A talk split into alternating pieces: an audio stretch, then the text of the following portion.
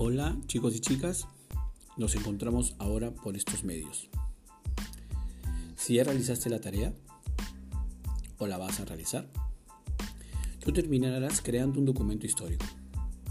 Luego de informarte, de leer, de revisar el video, tú vas a elaborar un documento que si algún chico o chica de tu edad en el año 2050 podrá enterarse y conocer cómo se vivía en los remotos años 2020.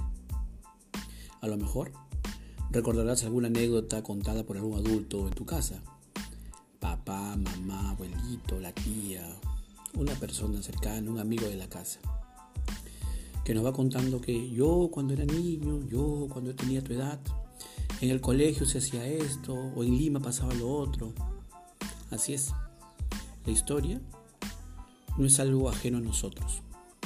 Porque tú al registrar las experiencias que vives en tu sociedad, de alguna manera estás creando historia. La historia no es algo ajeno a nosotros, también nosotros la construimos. Con este pequeño mensajito vamos a entrar a revisar el otro material. Vas a encontrar algunas lecturas, algunos links para poder seguir construyendo, revisando y aprendiendo algo de la historia. Son nuevos tiempos, son nuevos aprendizajes.